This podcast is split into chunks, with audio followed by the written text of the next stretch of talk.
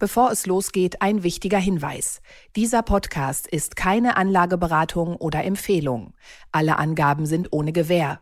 Diese stellen keinen Ersatz für eine professionelle und individuelle Beratung dar. Werteentwicklungen der Vergangenheit sind kein Indikator für zukünftige Wertentwicklung. Aktien fürs Leben. Der Vermögenspodcast von Kapital mit Petra Ahrens und Timo Pache. Herzlich willkommen zu einer neuen Folge von Aktien fürs Leben, dem Vermögenspodcast von Kapital mit Timo Pache und Petra Ahrens. Wir haben heute drei ganz besonders spannende Aktien rausgesucht, ähm, die alle irgendwie so ein bisschen mit Inflation noch zu tun haben, mehr oder weniger. Wir schauen uns an den Sportartikelhersteller Nike, der vergangene Woche Geschäftszahlen vorgelegt hat, ähm, die die Aktie um fast 10 Prozent haben aufspringen lassen. Und wir wollen diskutieren, was ist da los und was hat das zu bedeuten auch für die deutschen Konkurrenten, nämlich Puma und Adidas.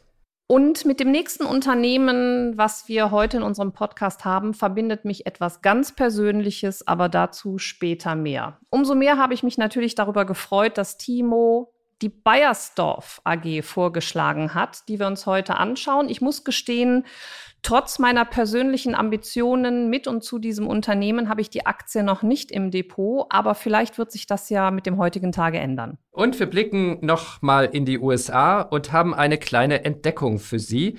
Nämlich, wenn Sie von der stetig wachsenden Liebe der Menschen zu ihren Haustieren profitieren wollen, dann sollten Sie sich das Unternehmen IDEX Laboratories anschauen. Zunächst aber, Petra, ähm, eine Frage an dich nochmal. Du warst letzte Woche, hast du erzählt, auf dem Oktoberfest. Und ähm, ich muss zu meiner Schande gestehen, obwohl ich tatsächlich mal eine Zeit lang in München gelebt habe, ich war noch nie auf dem Oktoberfest. Ich bin nur jedes Jahr fasziniert von den Berichten vom Fest. Was kostet die Maß und ähm, wie viele trinkt man dann am Ende davon? Wie viele leistet man sich eigentlich? ja, das ist, das ist, äh, das ist für eine Kölnerin, er hat das zwei ganz große Aspekte. Also äh, zum einen, ja, ich war mal wieder auf dem Oktoberfest und war erstaunt. Es war, es war natürlich aufgrund des Wetters die Hölle los. Und die Maß kostet dieses Jahr, je nachdem, äh, wo du bist, in welchem Zelt äh, du dich aufhältst, zwischen 13,50 Euro und 17,40 Euro. Ganz also sportlich also, für ein Liter Bier. Das, das, also nicht nur das ist sportlich. Also ähm, ja, ich bin Kölnerin und ähm, jeder, der das Kölsch kennt, weiß, ähm, es wird in Reagenzgläsern abgefüllt. Daher ist es für mich immer unvorstellbar, erstens, wie die Kellnerinnen da 13 Krüge auf einmal ja, tragen können. Wenn ich das schon einmal hochhebe, habe ich schon Tennisarm. Also ich bin überhaupt kein Fan von, ähm, von der Abfüllung von einem Liter, weil erstens, ich bin es gewohnt, dass auf meinem Bier immer Schaum ist dass es immer eine gewisse Sprudligkeit hat, also eine gewisse Frische. Und das gibt mir die Maß einfach nicht. Das trinkst du einmal ab und dann steht da wirklich äh, gefühlt eine halbe Stunde ein, ein abgestandenes, warm werdendes Bier. Daher für mich völlig überteuert. Die, die Münchner, die Bayern mögen es mir verzeihen aber ich habe kein, kein, kein Bier getrunken. Okay, aber kann es einfach daran liegen, dass du zu langsam trinkst?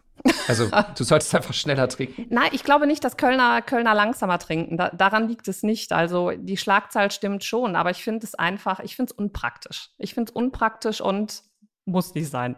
Okay, aber wenn du jetzt kein Bier getrunken hast, was trinkst du dann auf dem Oktoberfest? Hm, ich habe Wein getrunken. Ah. Wein oder wir hatten auch später, dank einem äh, äh, netten Geschäftspartner, der hat Champagner ausgegeben.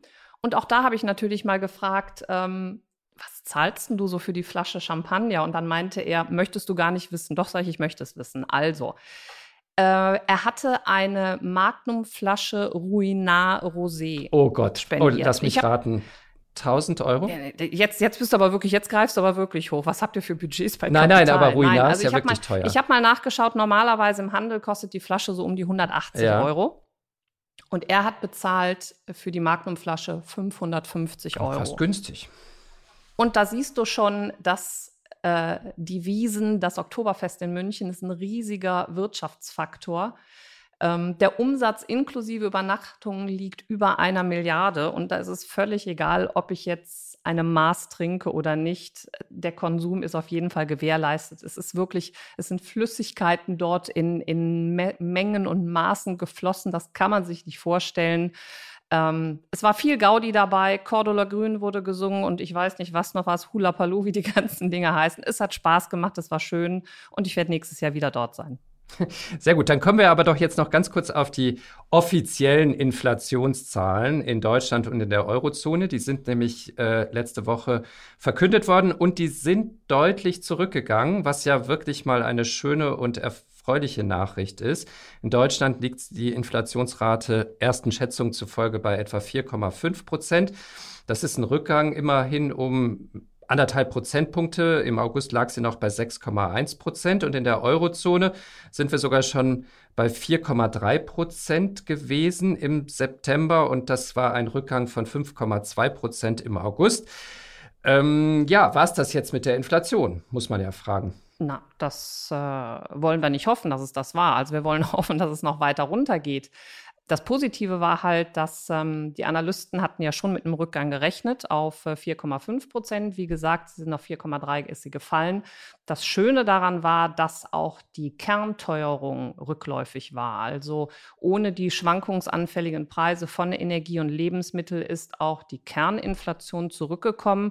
Und das ist natürlich ein gutes Zeichen gewesen. Wir haben es auch an der Reaktion von DAX und Co. gemerkt. Der DAX hat gerade so oberhalb der kritischen Marke von 15.000 Punkten dann auch wieder kräftig nach oben gedreht. Und ähm, auch der Euro hat gegenüber dem US-Dollar natürlich wieder aufgewertet. Also momentan scheint an den Börsen wieder alles eitel Sonnenschein zu sein. Das stimmt, ähm, aber trotzdem gibt es ja so ein paar Unsicherheiten noch bei der Inflation. Ne? Der Ölpreis ist nach wie vor ja. sehr, sehr hoch, liegt deutlich über 90 Dollar. Dass der wirklich runterkommt, ist nicht zu erwarten. Überhaupt steuern wir auf den nächsten Winter mhm. zu und äh, wir wissen noch nicht so genau, ob das Gas wieder reicht etc., äh, was die Strompreise dann machen werden möglicherweise und die Lebensmittelinflation ist ja auch nach wie vor hoch. Ähm, also so oder so gibt es da noch so ein paar Unsicherheiten, was die Inflation angeht. Ne? Ja, die Unsicherheiten wird es weiterhin geben. Vielleicht werden wir da zum Frühjahr nächsten Jahres, werden wir vielleicht mehr Kontinuität in der, in der Reduzierung der Inflation sehen. Ich erwarte das, aber Unsicherheiten gibt es ja an vielen Stellen. Das Ganze sehen. Wir haben gerade über die Inflation gesprochen und die Neigung der Menschen, viel Geld auszugeben. Ähm, und jetzt, unser erstes Unternehmen ist davon im Grunde genommen unmittelbar betroffen. Wir reden nämlich über den größten Sportartikelhersteller und Ausrüster der Welt, nämlich Nike oder Nike. Petra, was sagst du, Nike oder Nike? Ich sage in der Tat Nike. Genau, ich sage irgendwie immer das, was mein Gegenüber gerade so sagt. Also ich sage, glaube ich, beides. Ähm, Nike hat in, den, in der vergangenen Woche neue Zahlen vorgelegt, ähm, und zwar Quartalszahlen für das abgelaufene Geschäftsquartal. Knapp 13 Milliarden Dollar Umsatz. Das waren so ambivalente Zahlen. Die waren nicht so richtig katastrophal, aber die waren auch nicht wirklich sensationell gut. Plus zwei Prozent ist der Umsatz gestiegen. Auf dem wichtigen US-Markt für Nike, da machen sie nicht ganz die Hälfte, aber fast die Hälfte ihres gesamten Umsatzes, ging der Umsatz sogar leicht zurück. Ähm, trotzdem hat die Aktie einen richtigen Sprung letzte Woche gemacht. In der Spitze um fast 10 Prozent ging es nach oben auf 97 Dollar. Es ging danach wieder am Freitag ein bisschen runter auf jetzt um die 95 Dollar. Aber das sind schon, war schon ein richtiger Satz, den die Aktie da gemacht hat. Und das ist für uns der Anlass, einmal kurz auf die Aktie und die Branche zu gucken. Petra, hast du eine Erklärung, warum die ähm, Börsianer, die Aktienhändler so euphorisch auf diese Zahlen reagiert haben? Ich glaube, dass es damit was zu tun hat, dass man im Vorfeld ähm, Nike abgestraft hat, beziehungsweise die Entwicklung war ja in den Vorquartalen bedeutend schlechter. Aufgrund dieser Auswirkungen der Corona-Pandemie ächzt Nike natürlich noch an viel zu viel Ware, die sie in den, in den Lagerbeständen haben.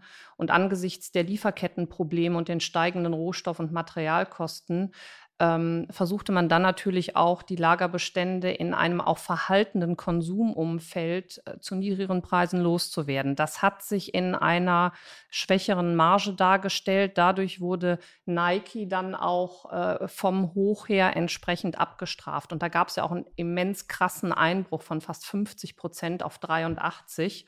Und dann gab es diesen Rebound. Und wenn man jetzt natürlich vermeldet, dass diese hohen Lagerbestände peu à peu abgebaut werden und dass man natürlich, ähm, wie viele andere Konsumgüterhersteller jetzt auch, die Inflation, die hohe Inflation auf die Preise entsprechend umlegt und höhere Preise hat, dann merkt man allmählich, dass die Marge sich wieder verbessert und äh, Marge steigender Gewinn wird an den Börsen natürlich honoriert. Genau. Jetzt fand ich total interessant, die Nike hat die Jahresprognose bekräftigt. Der Umsatz für dieses Jahr soll im mittleren einstelligen Prozentbereich wachsen, nach plus 10 Prozent auf 51 Milliarden US-Dollar in 2022.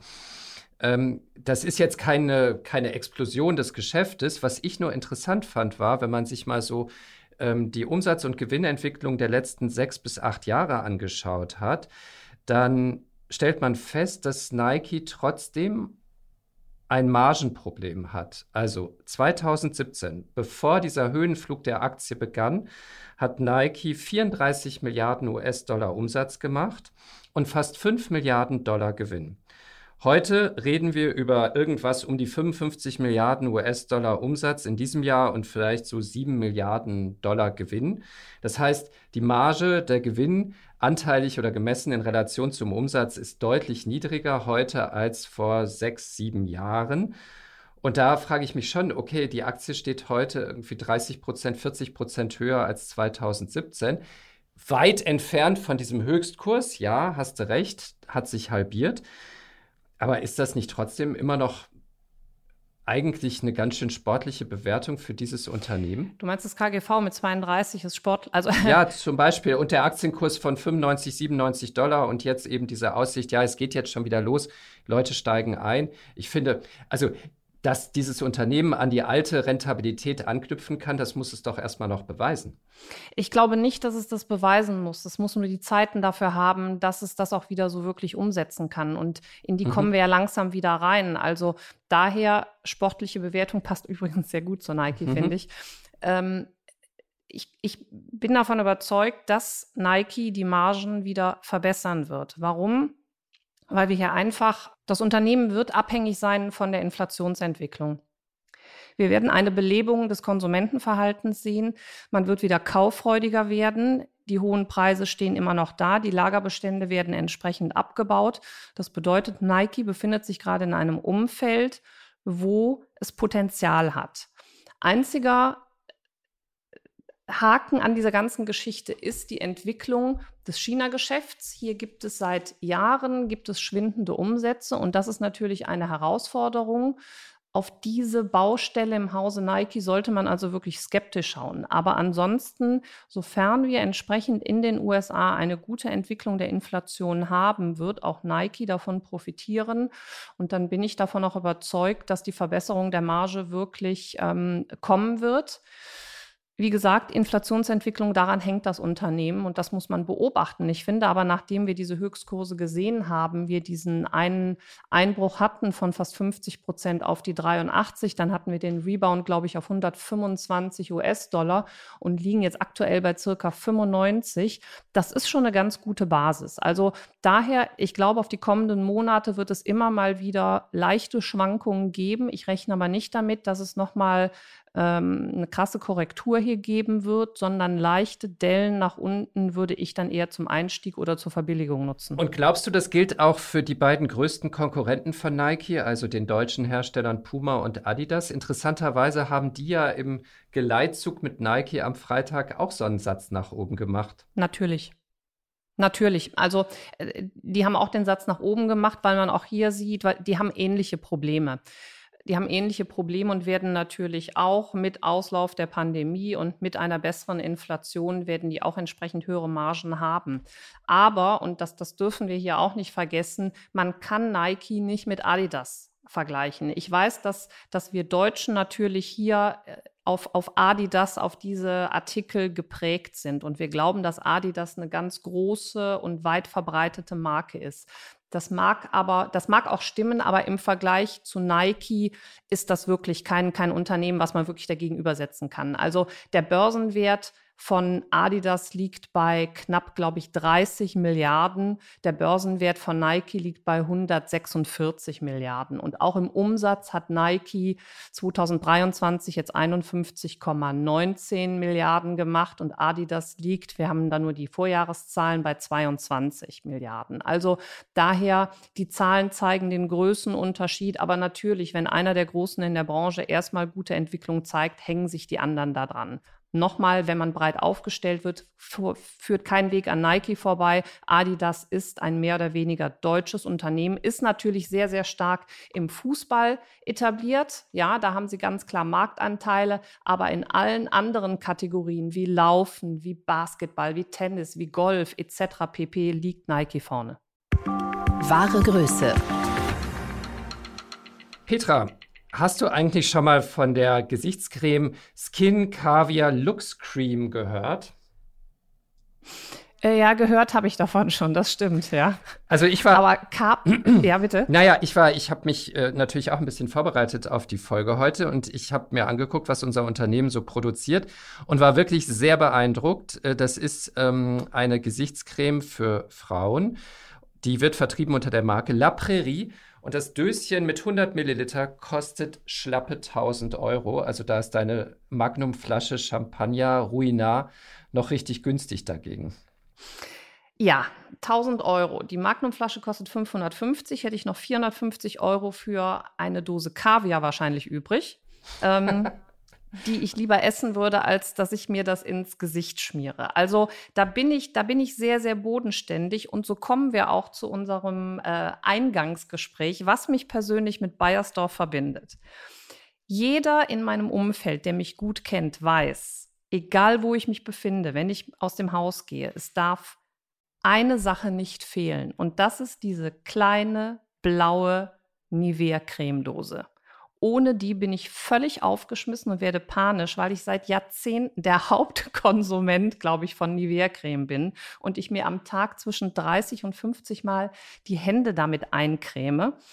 Und äh, daher fand ich es sehr, sehr schön, lieber Timo, dass du heute Bayersdorf empfohlen hast, weil ich dieser unglaubliche, ich bin der einzige Konsument, glaube ich, von Nivea-Cremedosen, habe aber Das erklärt den Aktienkurs. Ja, genau. Das hatte ich mir auch angeschaut. Mhm. Ich habe die Aktie nicht im Depot. Also vielleicht sollte ich mit der Aktie Gewinne machen, um noch mehr davon zu kaufen. Das stimmt. Also wir reden über Bayersdorf, ähm, den Hersteller von Nivea-Creme, von aber auch diesen kleinen Tesastreifen, Labello, die Lippenstifte gehören auch zu diesem Unternehmen und ebenso eine Luxusmarke wie La Prairie. Ähm, und das sind alles Basiskonsumgüter. Ich habe mir den Begriff nochmal angeschaut. Basiskonsumgüter unterscheiden sich von den normalen Konsumgütern oder den zyklischen Konsumgütern dadurch, dass die Basiskonsumgüter wirklich immer nachgefragt werden. Ja. Egal, was draußen los ist, egal, was die Inflation macht, ob Krieg herrscht oder ähm, irgendwie ein Unwetter, immer braucht man diese Konsumgüter, also diese Nivea-Creme zum Beispiel und oder diese Tesa-Klebestreifen. Labello, Eucerin, 8x4 Deo, das, die Palette von denen ist ja ganz, ganz groß. Ja, richtig. Richtig. Und man hat diese Markentreue offensichtlich. Mhm. Und das spiegelt sich wieder sowohl in der Umsatzentwicklung dieses Unternehmens als auch, und das fand ich ganz interessant, im Aktienkurs des Unternehmens. Nämlich, das ist jetzt keine Rakete, das geht nicht durch die Decke, aber das wächst Jahr für Jahr beständig um 5 bis 10 Prozent vielleicht. Interessanterweise in diesem Jahr aber entwickelt sich der Aktienkurs nochmal deutlich besser, sogar deutlich besser als der DAX, der ja auch ziemlich gut gelaufen ist. Die Aktie hat seit Jahresbeginn gut 20 Prozent gewonnen oder knapp 20 Prozent. Der DAX, der wieder ein bisschen runtergekommen ist, äh, liegt immer noch 9 Prozent im Plus. Und über die letzten zehn Jahre hat sich Bayersdorf in etwa verdoppelt, bei relativ geringen Schwankungen. Das fand ich eben sehr interessant und deswegen habe ich gedacht, okay, lass doch mal über Bayersdorf sprechen. Ja, ich finde das Unternehmen auch deswegen interessant, weil sie wirklich, ähm, die sind äh, sehr, sehr gut aufgestellt durch diese Basiskonsumgüter. Was mir aber auch gut gefallen hat, dass ähm, Bayersdorf kommt halt aktuell wirklich zugute, dass im Gegensatz zu anderen Unternehmen ähm, äh, China halt als nicht großen oder wichtigen Markt haben. Also sie sind schon sehr, sehr europäisch und äh, haben da halt wirklich ihren Hauptkonsum und ihren Umsatz und äh, haben auch ganz gut die Kasse gefüllt. Bayersdorf eröffnete nämlich jetzt gerade am 22.09. ein neues, nagelneues, hochmodernes Produktionszentrum in Leipzig. Und mit fast 300 Millionen Euro ist das dies, die größte Investition in einen Standort überhaupt in der Geschichte von Bayersdorf. Hier sollen pro Jahr 450 Millionen Kosmetikprodukte vom Band laufen. Ich weiß schon, wer der Erste ist, der diese kaufen wird. Insbesondere Deos Haarsprays Rasierschaum, also und das für den gesamten europäischen Markt und den Export. Und, und das fand ich auch sehr weitsichtig. Das Werk läuft durch Einsatz von Biogas und regenerativen Energien nahezu komplett CO2-neutral. Also, hier haben wir einen sehr, sehr hohen Automatisierungsgrad, eine umfangreiche Digitalisierung, die sorgen natürlich von Effizienz und Produktivität. Und das macht Bayersdorf halt momentan mit diesen Produktionsstätten und Lieferketten weltweit unglaublich zukunftsfähig für mich im Grunde genommen das Unternehmen, du hast es eben gesagt, es ist jetzt kein, es ist jetzt keine Nvidia, die unglaubliche Sprünge macht, oder es ist auch keine Tesla, wo man schnell hunderte von Prozent Rendite hat. Aber es ist der Fels in der Brandung und wir haben hier eine ganz kontinuierliche, solide Entwicklung. Jetzt finde ich, gibt es ein, zwei Wermutstropfen, glaube ich, über die wir auch sprechen sollen. Das eine ist, ähm, das war auch in diesem Jahr Thema auf der Hauptversammlung, die Dividende. Die liegt nämlich seit gefühlt 50 Jahren bei 70 Cent je Aktie, egal äh, wie gut oder schlecht es dem Unternehmen gerade geht. Und das liegt daran, dass die Mehrheit dieses Unternehmens der Herzfamilie in Hamburg gehört, nämlich fast 52 Prozent, glaube ich, ihrer Beteiligungsgesellschaft Maxing West. Und gegen diese Familie ist offensichtlich äh, schwer, in diesem Unternehmen irgendetwas zu ändern. Das ist einerseits gut, weil es dem Unternehmen wahrscheinlich viel Stabilität gibt. Und auf der anderen Seite aus Sicht von Kleinaktionären, die in diese, dieses Unternehmen jetzt investieren wollen, eher unattraktiv, weil man ist halt nicht so richtig am Unternehmenserfolg beteiligt. Ist dir das, wäre dir das egal in dem Fall? Ja. Ja, also du siehst mich hier ähm, mit dem Kopf nicken, was man im Podcast so nicht rüberbringen kann. Also es ist, ich, muss, ich muss mir schon als Anleger bewusst sein, dass es kein Dividendentitel Bayersdorf. Aber wenn ich natürlich grundsätzlich über Jahre hinweg einen Gewinn mit der Entwicklung des Aktienkurses in guten wie in schlechten Zeiten erziele, kann ich doch, Herrgott, kann ich doch die Dividende vernachlässigen. Also wenn dieses Geld nicht an die Anleger ausgeschüttet wird, sondern damit wird diese hochmoderne Produktionsstätte in Leipzig gebaut, wo ich ganz genau weiß, am Ende des Tages wird damit wieder mehr Umsatz und Gewinn generiert, dann muss ich mich halt auf, auf andere Sachen fokussieren. Es ist aber schon, natürlich ist, es wird auf die Dividende geschaut, das ist jetzt nicht sehr fein. Ähm, gucken wir mal, werfen wir mal einen Blick auf das KGV. Mit einem KGV von 32 ist die Aktie gemessen an ihrem Gewinnwachstum eher hoch bewertet. Also da der Gewinn im Schnitt der letzten Jahre um circa 10 Prozent zulegte, würde das KGV im Grunde genommen, müsste es fairerweise bei um die 20 liegen. Das bedeutet, ähm, es könnte hier zu Rücksetzern kommen. Und ich äh, würde mich auch nicht wundern, wenn es dazu kommt, weil zumal für das Jahr 2024 von einem geringeren Gewinnwachstum zwischen 14 und 15 Prozent ausgegangen wird. Und in 2025 geht man sogar nur in Anführungszeichen nur von einem Gewinnwachstum von 10 bis 12 Prozent aus. Daher ähm, ist momentan der Wert, äh, ich glaube, der Kurs notiert momentan um die 122 Euro, ist vielleicht schon ein bisschen ambitioniert hoch bewertet. Man kann sich das Ganze beobachten. Eins ist aber klar, Bayersdorf für mich Fels in der Brandung und sollte es Rücksetzer im Bereich um die 90 bis 100 geben, wären das für mich klare Kaufkurse. Du hast eben schon erwähnt, so richtige Rücksetzer bietet das Unternehmen nicht und man kann hier auch nicht von wirklichen Schwankungen sprechen. Es wäre eine Delle und die kann man aber zum Einstieg nutzen. Klein, aber oho. IDEX Laboratories, ein Unternehmen, was uns hier in Deutschland nur wenig bis gar nicht bekannt ist. Timo, so ging es dir ja auch. Ja, das stimmt. Aber als ich dann gesehen habe, was die machen, hat es mich wiederum nicht so überrascht, weil ich weiß, du hast zwei Hunde und eine Katze. Richtig, genau. Äh, das ist aber nicht der Grund, warum, warum ich das Unternehmen kenne, sondern es ist vielmehr durch, durch meinen Portfolio-Manager in den Fokus geraten. Aber natürlich dafür, weil ich nun mal Haustierbesitzerin bin, mehrfach, umso angenehmer, sich dieses Unternehmen anzugucken. Also stellen wir erstmal das Unternehmen vor. IDEX Laboratory fertigt Diagnose- und IT-Lösungen in den Bereichen Tiergesundheit, Wasser- und Milchqualität an. Das Unternehmen unterstützt Tierarztpraxen dabei, ihre medizinische Versorgung weiterzuentwickeln und die Rentabilität der Einrichtungen zu steigern. Also zu den Leistungen dieses Unternehmens zählen diagnostische Vorort-Tests in den Praxen, sogenannte Point-of-Care-Instrumente, Referenzlabordienste, ähm, digitales Röntgen wird angeboten und Praxismanagementlösungen. Gegründet wurde das Unternehmen 1983. 1991 kam es zum Börsengang. 2017 dann der Aufstieg in die großen US-Indizes, also nicht nur in den Nasdaq 100, sondern auch in den S&P 500. Damit ist IDEX Laboratories der globale Player im Bereich der Tiermedizin und sicherlich mal einen Blick heute für uns wert, äh, dass wir uns das Unternehmen wirklich mal anschauen. Ja, die machen all das, was du gerade beschrieben hast, und trotzdem machen sie damit 3,4 Milliarden Umsatz. Das ist jetzt nicht ein Weltkonzern. Ähm, der hat sich zwar sehr sportlich entwickelt, dieser Umsatz, und vor allen Dingen der Gewinn. Ja, der Gewinn ist, der Umsatz hat sich in den letzten zehn Jahren verzweieinhalbfacht. Der Gewinn hat sich aber fast vervierfacht in dem Zeitraum von 260 Millionen auf 860 Millionen Dollar. Das ist schon sehr beeindruckend.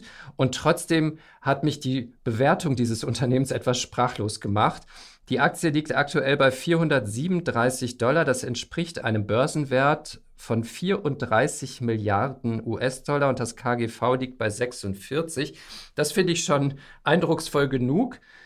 Ähm, wenn ich mir dann auch den Chartverlauf anschaue und sehe, dass das Unternehmen im Sommer 2021 mal bei 700 Dollar stand, also auf dem Höhepunkt der Pandemie, klar, da haben sich alle Meerschweinchen und Hunde gekauft und das KGV lag damals bei 77, dann denke ich mir so, what? Also die machen halt, ja, die machen Tiergesundheit und Natürlich war mir auch klar, dass das ein Riesenmarkt ist, die Tiergesundheit. Sehe ich in meinem Bekanntenkreis alle, die da Haustiere haben. Ich, ich lege immer die Ohren an, wenn ich höre, was die für Tierarztrechnungen haben. Aber dass das solche Bewertungen rechtfertigt, fand ich dann doch ziemlich, ähm, sage ich mal, forsch. Ja, also die Bewertungen waren also wirklich diese, diese 700 Euro, äh, Quatsch, 700 US-Dollar. Das war schon enorm hoch und davon sind wir dann auch äh, gravierend zurückgekommen. Wir sind dann irgendwie so knapp auf die 300 US-Dollar gefallen. Aber natürlich in den USA hat dieses Unternehmen eine ganz andere Wahrnehmung. Äh, IDEX hat 60 äh, Standorte weltweit, ähm, Kunden in, in, in 175 Ländern. Also du weißt schon, wenn du, wenn du Haustierbesitzer bist, du gehst einfach in die Praxen hinein. Dieses Business ist zwar auch etwas gesunken, aber trotzdem bleibt halt die Gesundheitsvorsorge für Hund, Katze, Maus einschließlich der Diagnostik auf sehr, sehr hohem Niveau. Und ich glaube halt, dass auch hier nicht gespart wird. Und deswegen ist natürlich ein solches Unternehmen auch bei den Anlegern sehr, sehr beliebt. Ich gebe dir recht, das KGV mag hier recht hoch sein. Du weißt aber auch, dass ich ja nicht jetzt wirklich derjenige bin, der in erster Linie auf das KGV achtet. Also wir mhm. haben hier mit, mit IDEX Laboratories haben wir ein hochqualifiziertes Unternehmen, aktuellen KGV von 45,93. Die hatten in den letzten zehn Jahren ein durchschnittliches KGV von 52,8. Also das bedeutet, die sind die ganze Zeit, gesehen, ist, ja. Qualität wird halt heutzutage, schlägt ja. sich im KGV nieder und dann bezahlen die Leute entsprechend hohe Preise dafür. Führt aber natürlich auch dazu, dass kleinste Abweichungen von Analystenschätzungen auch mal solche Werte mal äh, schnell 20 Prozent schwanken lassen. Das ist für mich alles ähm, nicht ausschlaggebend. Das Ausschlaggebende für mich ist, wir kommen wieder zu unserem Return on Capital Employed, zu unserem ROCE. der ist bei diesem Unternehmen wirklich sehr, sehr gut. Also vergessen wir mal das KGV mit, mit, mit 46.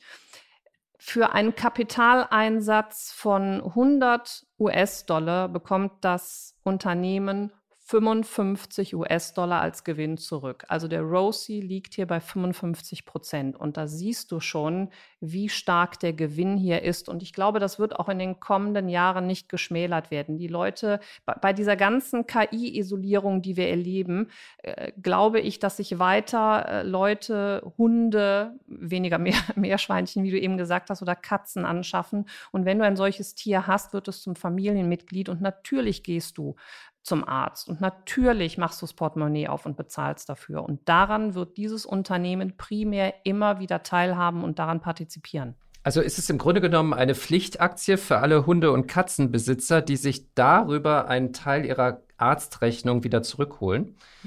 Na, also es gibt keine Pflichtaktien, überhaupt nicht. Also ich, ich äh, das definitiv nicht. Aber wenn ich natürlich das verstehe und ich sitze in der Tierarztpraxis und ich sehe gerade wieder, äh, welche Rechnung ich bezahlen muss und vor allen Dingen, das ist keine Rechnung, ich muss sie sofort in der Praxis bezahlen. Die werden ja sofort entlohnt, die Leistungen. Ähm, und ich wundere mich jedes Mal, kann ich vielleicht so ein bisschen mit einem Zwinkern da drauf gucken, weil ich ganz genau weiß, okay, meine Aktie steigt nur aufgrund meines Konsumenten-Haustierverhaltens. Ähm, Nichtsdestotrotz, ich kann momentan die Aktie nicht zum Kauf empfehlen. Du hast es eben richtig gesagt, wir lagen Ende 2022 lagen wir auf einem enormen Höchstkurs bei fast 700 US-Dollar. Dann sind wir so ein bisschen zurückgescheppert auf die 300 US-Dollar, liegen jetzt aktuell bei 437 US-Dollar. Was mich stört, ist, dass aktuell IDEX eine Free Cashflow Rendite von 1,9 Prozent hat und somit deutlich zu teuer ist, da wir mit zehnjährigen US-Staatsanleihen 4,5 Prozent erzielen. Bedeutet also, im Moment ist der Kurs wirklich für mich alternativmäßig zu hoch bewertet. Wenn aber der Kurs von IDEX auf diese in Richtung 300 US-Dollar zurückkommen, dürfen sich nicht nur Haustierbesitzer diesen Wert mal anschauen. Okay. Dankeschön. Das war mal wieder eine Folge von Aktien fürs Leben, dem Vermögenspodcast von Kapital mit Timo Pache und Petra Ahrens. Wir hatten heute alles dabei, vom Bier über die Nivette-Cremedose über die Haustiere. Es war alles dabei. Also daher, es bleibt spannend. Bis zum nächsten Mal. Tschüss. Bis zum nächsten Mal. Tschüss. Aktien fürs Leben. Der Vermögenspodcast von Kapital mit Petra Ahrens und Timo Pache.